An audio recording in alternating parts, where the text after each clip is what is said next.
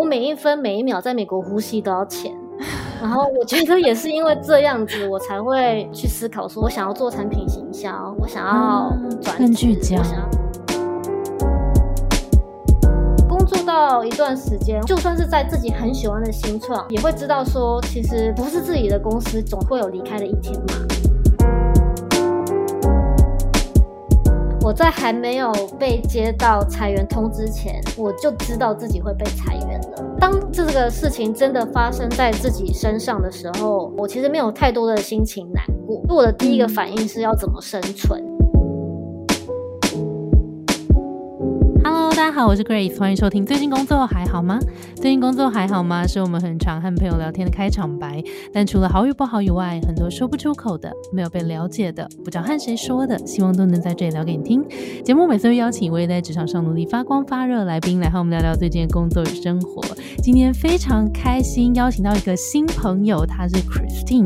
Christine 现在在美国工作，然后因为其实会认识到 Christine 也是因为朋友介绍，最近也看了很多国外的。一些呃新闻啊，在讲哇大裁员啊什么的，好多好多的消息，就想说赶快来邀请 Christine 来跟我们分享现在那边的实况。好，那我们就来赶快邀请一下 Christine，简单自我介绍一下吧。大家好，我是 Christine，我目前人在旧金山湾区。我二零一二年来美国念广告所硕士，然后我前后在 Philips 跟 Indiegogo 募资平台做广告行销。在上个月的时候。我被公司二十 percent 的裁员影响，所以现在正在全职的找工作。OK，哎，心情如何啊？嗯，其实我觉得很多心情吧，因为毕竟对啊，这就是现在我要一个接受的一个现况。然后现在整个，尤其是美国软体业裁员非常的。严重，那我就也还在摸索，所以想要用这天的机会跟你分享一下很多小故事。好了，好哎，太棒了，感谢 Christine。我相信这接下来一定有更多更多的机会啦，只是现在好像就真的在一个一个不确定的状态底下。嗯，如果要讲裁员的话，我自己觉得它其实就是一个大自然现象吧，因为 像是我人在戏谷，而且我待的是新创公司，我觉得对我来讲。新创就是起起落落是很正常的。另外一点就是，其实裁员这件事情一直都存在，它没有间断，它其实就只是这个浪的大小而已。哎，真的耶，你这样讲很具体耶，好像真的是这样子哎。但我觉得最近大家可能也，比如说，尤其在台湾的大家特别关心，我觉得也算是因为疫情的关系吧。举例而言，我觉得因为疫情，大家都在家里面一直用网络，所以其实软体业在过去这一两三年是很快速成长的。公司有很多机会招聘很多新人，可是当疫情它逐渐趋缓之后。成长不再如此快速，就开始了很明显的裁员潮。OK，我们先聊聊为什么会当初去美国念书，然后找工作，怎么找到第一份工作？我先简短介绍好，就是我是在台湾念大学，然后来美国念硕士。那我当初会找到工作，其实蛮有趣的，是呃，我是跟着学校的一个参访团。来到戏谷，就是所谓的旧金山湾区这边，在美国工作，其实最大的启发是学校的资源跟环境。我在美国念的是广告研究所，然后，嗯，我的学校叫做伊利诺伊大学。那其实这个学校它的理工科跟创业风气很强，有很多的一些大家知道的科技公司，像是 YouTube 啊、Oracle、PayPal、Yelp Tesla 都是。我们学校的校友，我觉得这点是我出国前没有想到，但是对我影响非常深的。因为嗯，研究所期间就是除了广告所的课程之外，我其实参加很多学校的一些创业中心的活动啊，当助教。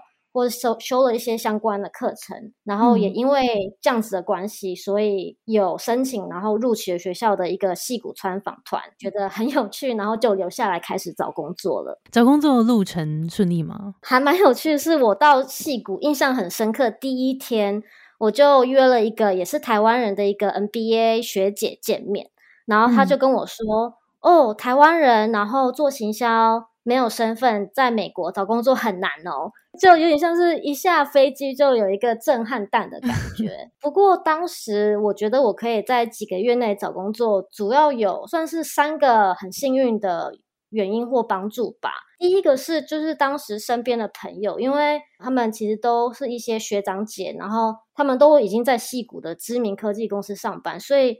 让我很快的对科技业有所了解。第二点其实算是 networking 吧，因为就意识到找工作很难，所以我那时候其实有搬去旧金山的一个 quote unquote hacker house，就是我就是去一个一个 Airbnb，然后跟另外十几个人住在一个两房两卫的一个公寓里面。那个公寓里面的大家都是来戏谷创业或者是找工作的，所以在那段找工作的期间，我其实一点都不无聊，因为。每天我一走出我的房间都是人，然后也而且大家都很认真的感觉，对，大家都很认真，然后而且会 互相一起练习面试啊。我那时候就只是想要找一个你知道便宜一点的地方，然后就 可是去了之后才发现那边就是都是一些想要省钱，可是想要去旧金山找机会的人。很酷哎，所以你是在那段期间后来就顺利找到第一份了吗？对对，然后其实中间我还有第三个，我觉得算是我当初第一份工作找工作很也很有帮助，是也是因为那个就是那群人，然后我们去参加一个活动，我就在一个活动上发问，认识了一个行销主管，然后在那之后，我就每个礼拜去他的 office hour，然后他因为我是第一份找工作，他就很认真的把，比如说戏骨很多公司很多职业。职缺打开来给我，然后跟我介绍每一个工作内容可能是什么。对，因为那时候我就真的是超级贵人，然后其实一直到现在都还跟他有联系。然后我印象蛮深刻的是，我那时候有问他说：“你为什么要帮我？”对，然后他就说他觉得这边的人就大家都是互相帮助。对，然后我觉得也是因为好哦，对，超级超级，而且其实我我不是唯一一个有类似故事的人，就是。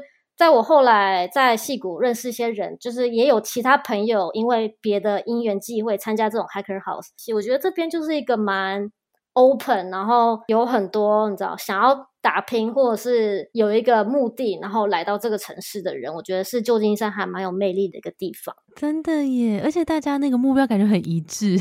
对，所以对，我觉得还还蛮幸运的，然后就找到人生第一份正职这样子，然后当时是在飞利浦。那进入飞利浦之后，你有觉得有任何？哎，你是那时候就是你的第一份工作吗？还是你在台湾工作过？哦，我在台湾没有工作过，哎，我是大学毕业直接出国，所以飞利浦是我的第一份正职这样子。哇，OK，那时候怎么样？经验如何？我飞利浦还蛮幸运的，它就是一个制度蛮好的大公司，可是。我就是内心创业魂满满，所以其实，在飞普期间，就当然除了累积社会经验之外，我也一直很想要参与新创，体验到那种影集里面那种新创热血的感觉。所以，为什么那时候你向往新创的什么？好问题耶，就是其实这要回溯到学校一点点，就是因为我就是一个我大学是念外文系的，然后研究所念广告所。印象很深刻，是有一次研究所期间去参加了一个创业比赛，它是一个 hackathon。然后那时候我就看着大家在那边讲的天花乱坠，我就跟朋友坐在那个芝加哥高楼，然后看着那个你知道城市，然后就想说，为什么欧美可以做出那么多世界知名的品牌？一个新创的产品到底要怎么样从零到一？参加那一个比赛吧的那个 moment，让我很想要。知道说怎么样把产品从零到一，然后变成一个大家都知道的一个牌子。嗯，OK。后来其实你到 Indiegogo 就算是这个梦想成真了耶。对，所以我觉得当时对我而言，我其实是放弃飞利浦的办绿卡的机会，然后去 Indiegogo 工作。然后大家都说我疯了，可是我觉得是不后悔的决定。那这个机会是你争取来的吗？还是这个这个工作又是怎么接过去？哦，这个工作其实蛮有趣，就是我在飞利浦待到有点闷了，然后签证也出了一些问题，我那时候就给自己放了一个假，去法国找了一个很好的朋友，被他启发，我就觉得说我人生就是要做我很爱的事情，然后我回来就申请 Indiegogo，然后就很顺利的上了。这段面试有什么任何挑战的地方，还是就是这样很顺利的？你经历过些什么？然后几个关？其实美国面试都差不多诶，大概有我大概进公司前跟至少八个人聊过吧，可能有一个小插曲，就是通常美国面试会有 onsite interview，就是你要去办公室，然后跟人面对面聊天。然后另外就是因为我当时其实是有签证问题的，所以当公司给了我 offer 之后，得知我有签证问题之后，其实他们有一点犹豫。对，但我最后就说服他们，然后拿到 full time 这样。哇，那时候你是应征什么职位？嗯，我当时就是应征行销，因为我大概是六年前加入 Indiegogo，当时公司还蛮小的，然后我的主管其实是公司的第一个员工，对，所以他就是一个很哦你知道很新创的人。我觉得也是因为这样子，即使我当年有签证问题，他还是说服公司留下我。嗯也因此，我觉得进去之后跟他真的学到很多，就是新创就什么行销都要做这样子。呃，这个主管会这么愿意的力保你，一定要跟你一起工作，你觉得你做对了什么？我觉得主要有两件事吧。第一就是，呃，刚刚有提到我我很想要加入新创，可是如果要更详细点讲，其实我是对群群众募资，也就是 Indiegogo 的本业非常有哦兴趣。这可能要跳点小故事，就是我在研究所期间，其实因缘际会跟到一个美国回台湾的创业家做了群众募资案子，然后我的硕士论文其实就是研究群众募资的。哦，OK，所以对，所以等于说，就是当时我在面试的时候，我我就有很多可以讲，因为我真的对于群众募资的使用者习惯非常了解。嗯，对，嗯然后嗯第二点就是，我觉得也算是找工作蛮常见的事情，就是你要找到一个契机吧。像是当时 Indiegogo 其实很想要进入 Fortune Five Hundred，也就是 Enterprise 大公嗯司的市场。对，然后然后因为我当时是从飞利浦跳过去的，我感觉当时这个啊经验算是有一点加分。哎、这嗯这就是你的优势哎。第一个，我觉得那个之前做过的案子跟你的论文的题目其实都跟这个有关，所以当你聊起来的时候，我觉得那个热情一定有有被看见哎。对，我觉得蛮感谢当时的主管，然后我觉得也就像你讲，就是他自己就是一个大胆的人吧，所以那时候就嗯很有一拍即合的感觉。好，那顺利进去之后呢，有没有什么挑战、不适应的地方？因为其实跳蛮大的，我觉得新创就很像一个邪教，就是公司文化相信非常的是这样子。对，就是公司文化或者同事大家相信力相信力很足，然后嗯呃气氛很棒，然后工嗯作内容上很少有重复，因为真的太多事情要做，而且又太太少人了，所以每一嗯年都像不同的公司，经验一年抵三年。还有一点好处是我们公司非常给内部员工成长机会。内部的一个内转的风气很盛行，那我觉得也不算坏处。就挑战的话，就是我觉得新创就是一个起起伏伏，一直要想办法赚更多钱，或者是想办法做突破，找到切入点，想办法拿到更多用户，所以很多起起伏伏吧。但但真的我觉得很好玩。嗯，那你做过最有趣、印象最深刻的案子是？帮公司设计呃我们 CES 展位，CES 是一个呃美国最大全球消费性电子展。那我们去那边就是一个很大的 conference，那我们去那边就是策展。我之所以觉得最有趣，是因为我是一个很喜欢人的人。然后当嗯我去那个展位，然后可以跟全世界各地的创业家接触，然后了解他们为什么喜欢或是不喜欢我们的平台，就是现在嗯想到还是觉得很兴奋这样子。好诶、那在这六年期间，你一直都是行销角色，对不对？算是，只是我大概在三年前，我其实在内部算是要求，然后变成专门做产品行销，然后同时嗯也是我们公司第一个英文叫做 Product Marketing Manager。其实这样听起来好像像是突然转，但其实对我而言，那也不算是一个很突然的决定，因为应该大家都是吧，在工作。的场合，你就算这个工作很有趣，或是不重复，可是你也会一直去思考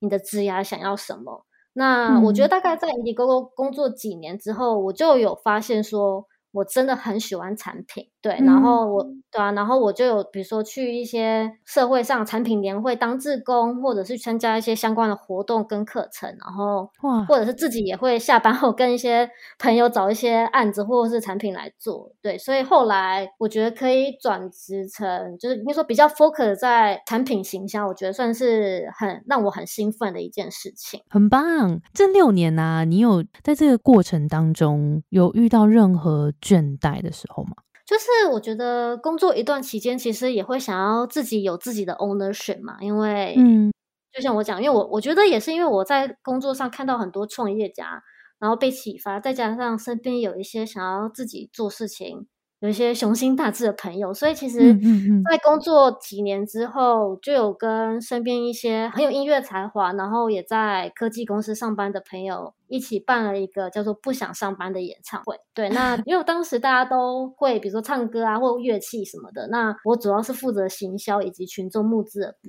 分，这个很好玩的体验。最后。演唱会来了六百多人吧，然后也募到了一万块的美金。觉得工作当然都会有一些挑战吧，那可是其实对我而言，自己 最大的挑战之一其实是签证。嗯，对，因为刚刚可能有稍微讲到，就是美国工作需要签证嘛。我来 Indiegogo，其实签证是有些问题的，就是很衰，签证连续四年没有抽到。然后我为了要留够能够在美国就是全职工作，我其实需要呃同时全职上课。我直接讲它的全名，它其实是一个叫做 CPT 的 Visa，就是我要去念那种假日或者是下班后的 MBA。对，然后然后有点像是就是我去念那个 MBA，然后。我把工作当做你知道 NBA 的辅助学习，应该说，我觉得如果是在美国有签证问题的人，应该会蛮熟悉的，也会希望听众不需要接触到这一遍，因为 真的蛮辛苦的。然后我当时工作上打拼之外，有四年的时间，几乎每一两个月吧，都要飞去别的地方，然后上课上一整个周末，然后再回来。每个礼拜每天其实都要写功课这样子。天呐，哎，你这样超爆忙的，因为你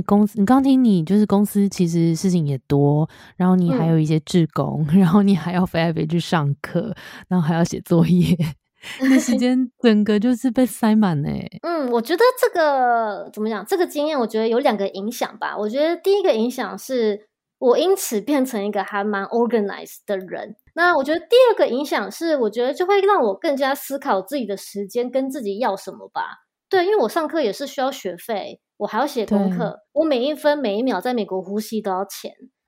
然后我觉得也是因为这样子，我才会比如说去思考说，哎，我想要做产品行销，哦，我想要转职，我想要对更聚焦，就会想要让自己在美国时间更加被最大化利用吧。因为毕竟我签证很不顺利，然后我是花。很多力气才让自己可以继续在这边工作。嗯嗯，我们来聊聊这个裁员潮好了。现在裁员潮在美国的状况到底有多严重？对，就像我刚刚最一开始讲，我觉得裁员潮它其实就是一个一直都有的浪，只是正好这几年浪变大了，或者是很明显了。举例而言，像大家可能觉得，哎，最近就裁员潮，可是其实去年的四五月也有裁员潮，或甚至。疫情刚开始的时候，美国也有一个裁员潮，所以像所以以数据上来讲，过去三年就有三次很明显的裁员潮了。OK，那个时候开始有这些裁员的消息出来的时候，你的心情怎么样？当然会担心啊！我觉得其实有跟朋友聊，我们就觉得覆巢之下无完卵吧，就是 那么动荡。就算这个公司表现不错，或者是自己的职位非常的受公司重视，可是一定一定都会担心，因为其实很多时候整个产业链、整个社会都是一环扣一环的。可是以我自己的心态，或者是我的观察，就是我觉得大家就是遇到困难，就是找方法吧。对啊，然后如果被裁员，就思考人生下一步，也许下一个更好也说不定，说不定也是一个 好的机会。对，那当下呃被通知的时候，因为我们不是很常会看一些美国影集或电影嘛，就当下就把你东西都收好了，然后就是好像就是一切会发生的很突然。那在你身上当下是怎么发生的？其实我朋友都说我对于这种人事异动雷达非常准，所以其实我在还没有被接到裁员通知前，我就知道自己会被裁员了。然后印象蛮深刻，就是那天睡前我就觉得说：“天哪，要被裁员了！”因为毕竟在美国职场九年，其实我已经看过不少次裁员，也大概知道怎么运作。我觉得当这个事情真的发生在自己身上的时候，嗯，以我而言啊，我其实没有太多的心情难过。我觉得我的第一个反应是要怎么生存，开始上网 Google 被裁员之后有哪些步骤或者注意事项，查一下法规。然后你刚刚讲到就是影集里面，比如说被踢出来，那也是真的。像是我被裁员，就是是一个试训。对吧然后我主管跟我的 HR 都有来，在试训中我就有跟他们表达感谢，因为毕竟大家都是领薪水的人。这个试训结束之后，我就所有的公司的 access 都没有，这样子瞬间就没了，这样对，瞬间都没了。那这件事情发生之后，你有觉得难过吗？因为其实，因为我我我的理解是，其实这间公司是你一开始也蛮想要进去的，然后感觉也看着它长大，感觉在这里面你付出了非常多的心力、能量，就是很多的时间，人生的精华，就是失去这份工作，对你来说，你的心情是什么？嗯，我觉得这主要分为几部分来讲好了。嗯，其实，在还没有裁员之前，我觉得我可能想法比较资本主义吧，就是因为像我刚刚有讲到说，我对产品很有兴趣，然后或者是我自己下班后也会跟朋友做些案子，可能工作到一段时间，或者是对啊，就算是在自己很喜欢的新创，也会知道说，其实不是自己的公司，总会有离开的一天嘛。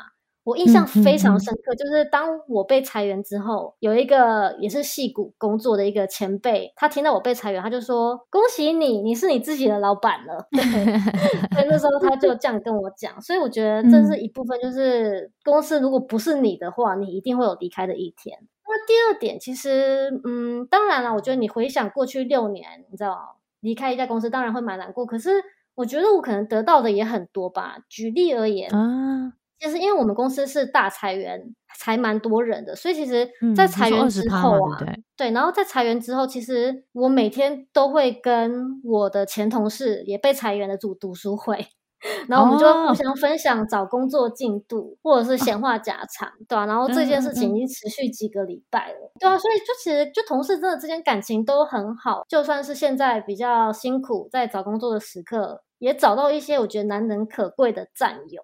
嗯，哎，我发现戏骨的这个大家一起努力的这个风气，真的还蛮盛的。不管是往目标，还是我们啊有一件事情想要一起解决，还是不管是一起疗伤，好像就是还蛮常会一起的。我不确定是不是全部都这样，可是至少我身边我就看到很多这种例子。这东西其实是会加成的，就当别人对你很好的时候，你也会想要对别人很好。真的，这是一个可以传递的、会传染的能量。对，然后像我前同事们，就大家会互相帮忙练习面试。我也很希望自己可以也帮助别人，甚至有朋友把他准备二三十页准备面试的笔记心得 整个寄给我，或者是对啊，或者是可能比如说就是我说的那个读书会，就是被裁员同事的读书会，大家要面试什么工作都会说，哎，有人有认识的人吗？然后大家都互相介绍，因为你要想想看，就是现在是裁员潮嘛，所以工作机会已经相对越来越少，可是。面试者又那么多，所以其实你到这种时候，我觉得两件事很重要：第一，内推；第二，就是你要去了解这公司的状况。这种人脉或者是资讯的交流，真的。至少对我来说还蛮有帮助的。哎，我我其实想问一个问题，就是感觉 Christine 的脚步从来都没有停下来过。那他可能这个脚步可能会在工作上，可能也在生活上，可能也在呃自己的兴趣上，或是各种对未来的规划上面。你是怎么让自己？我不知道这个东西是热情、是兴趣，还是是生存？我不知道，就是是怎么样让这个热情吗？可以这样一直持续下去，然后推动着你一直往前。嗯，我觉得这是很好的问题。然后我觉得大家还可以再加上一个层次，就是一个 layer，就是我又是自己在美国，然后你知道异乡打拼，所以我会觉得有两个原因吧。一个是你身边一直要有你很爱或是很爱你的人，或者是说你正在做你很爱的工作或者很爱的事情，像是签证很很很辛苦的四年，或者是在那之外的时间很辛苦，或者是很兴奋的一直跑着。一直做点什么，我觉得都是因为因为很喜欢当时做的事情以及身边的人吧。的确，因为如果不足够喜欢，真的会觉得天哪，我好像可以回台湾嘞。对，就是我为什么要这么辛苦？对，可是我要很很诚实的讲，我觉得在过去十年，当然也很常会问自己，为什么要在这？我到底在这是为了什么？会一直想要去找那个答案，或者是一直在寻找那个答案。我觉得啦，以我的观察，我觉得这是很多在海外台湾人很常问自己的事情，对吧？就是当你比如说抛弃在台湾的舒适，你知道家人啊，那你在国外，你你到底是为了什么？嗯，所以我觉得一定要开心吧，一定要开心，然后一定要做自己喜欢的 事情，或者是身边有喜欢的人，至少其中一个才有办法，就是继续留下来，或者继续为了什么努力这样子。好，那我们最后想要来回扣一下我们今天的主题，关于裁员嘛。比如说，我们呃面对这件事情，我们可以怎么样思考？不管是你可能担心自己是不是会被裁员，还是说呃真的被裁员了，可以怎么样子做些什么？怎怎么样去行动，或者怎么样去思考？或者是因为怎么建议大家思考裁员这件事？嗯，我觉得三方面吧。第一就是你以为的低潮不一定是低潮，对吧？就是 什么意思？就是就现在，我就是我觉得大家都会觉得说裁员就是一个你知道负面的事情。对，但对啊，你也许你现在停下来，也许你找到更好的工作机会，或者是有什么新的契机。就像是让自己打掉重练的过程，不一定是坏事。嗯，这第一个点。然后第二个点就是，我觉得身心灵健康蛮重要的。然后，对啊，事实难过就爱一下自己。其实我刚刚一直想要讲一个，可是我好像没有机会讲。就是我觉得，其实很多台，尤其是台湾人，如果在在美国就是被裁员，我觉得最烦恼其实是身份。对，因为像我自己是有绿卡，所以等于说我这方面比较不用担心。如果今天是一个需要签证在美国工作的台湾人被裁员的话，那真的是非常的，你知道没有办法苦中作乐，真的是非常的油锅上的蚂蚁，对吧？所以如果有这样子的听众的话，想要跟你说加油，因为我知道签证真的很辛苦。嗯，对。然后第三件事情就是，其实是我在 LinkedIn 上面看到有人在讲，就是。今天如果是一个能力很强的人啊，不管是在景气好或者是景气不好的时候，都很受需要。嗯，我们没有办法去掌控裁员，没有办法去避免裁员，可是我们可以专注的让自己成为一个专业能力更强的人。嗯，准备好自己，就准备好自己，然后或者我觉得就这三点吧。OK，那你对于你自己现在下一步的规划是什么？嗯，下一步的规划，嗯，我觉得其实老实说，我也有想过要不要自己开公司或是结案，然后甚至也有跟一些朋友做一些事情。不过以现实面来讲，我已经就是现在正在开始面试，所以就祝我好运这样子。祝你好运，一定会很好运。非常感谢 Christine。其实我们。呃，去年有推出一堂课叫优势思维，其实就是想要带大家回来抓自己的优势跟定位。因为其实像 Christine 刚刚今天的分享，当初找到这份工作，其实就真的是那个 right fit 的感觉。你很清楚自己的优势是什么，比如说我有 enterprise 大公司的经验，而且我的热情就是在群众募资这一块。那我也不是单纯是热情而已，我也实际做了很多事情，不管是我的能力或者软实力，都非常的适合这份工作。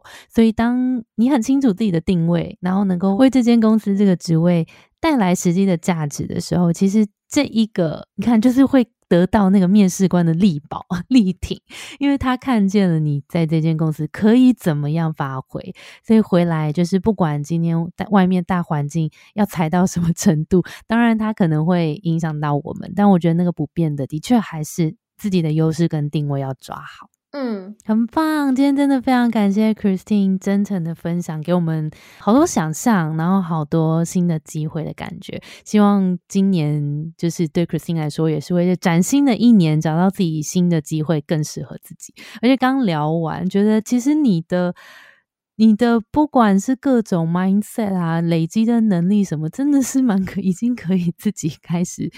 创业了，只是一个鼓励啦，鼓励啦。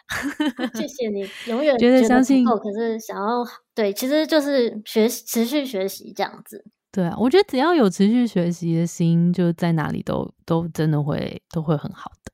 嗯，对。然后我觉得，如果最后要给观众一个 quote 或者是一个比较 inspiring 的话的话，我觉得就是，我觉得一路走来，然后当时其实就很多人跟我说，美国很难找行销工作嘛。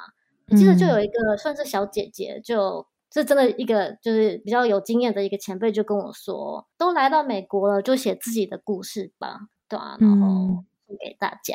嗯，谢谢。不管在哪里，我们都可以写自己的故事。谢谢 Christine。好，那我们今天的节目就到这边了。我们的节目是最近工作还好吗？如果你在职场上遇到任何的烦恼，欢迎到我们节目资讯栏看更多的服务。谢谢你的收听，我是 Between Ghost 的 Grace。我们相信职场不是一个人的战斗，一群人一起前进，绝对比一个人走得更踏实安心。我们会陪着你一起把家走得更顺利。如果你也喜欢我们的话，欢迎订阅我们的 Apple Podcast，也分享给你身边的朋友或留言给我们，也可以到节目资讯栏追踪我们的 IG 和社团。那我们就下周见喽，拜拜。